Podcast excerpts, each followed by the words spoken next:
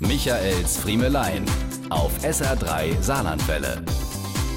Wenn du mit einer Kamera zu Dreharbeiten unterwegs bist, begegnen dir täglich Leute, die den Kopf ins Bild schieben, einfach nur winken oder aber behaupten, sie hätten auch eine gute Geschichte fürs Fernsehen. Letzte Woche ist mir dann aber bei Dreharbeiten im Harz tatsächlich eine Truppe über den Weg gelaufen, die eine wirklich taugliche Geschichte parat hatte. Angefangen hatte es damit, dass sie mir erzählten, wie toll sie den Flohmarkt fänden und dass sie den oft zusammen guckten. Aber dann rückten sie damit raus, dass sie wohl die einzige Zuschauergruppe sind mit nur einem Vornamen, denn sie alle hießen Theo. Über 35 Theos auf einem Fleck in einem Waggon der dampflokbetriebenen Brockenbahn.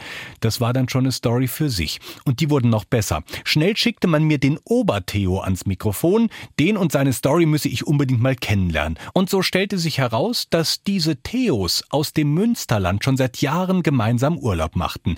Der Ober-Theo hatte vor über zehn Jahren mal geträumt, er führe mit ganz vielen anderen Theos nach Lodz, so wie Vicky Leandros es einst besang. Und so schaltete er eine Anzeige in der Zeitung, ob es noch andere Theos gäbe, die diesen Traum mit ihm wahrmachen wollten.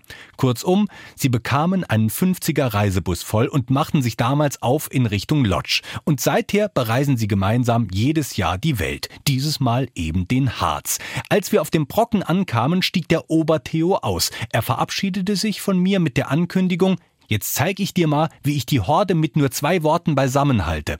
Er drehte sich auf dem Bahnsteig um, führte die Hände zur Flüstertüte zusammen und rief einmal laut hinter sich, Theo, komm! Michaels Friemelein. Jede Woche neu auf SR3 Saarlandwelle.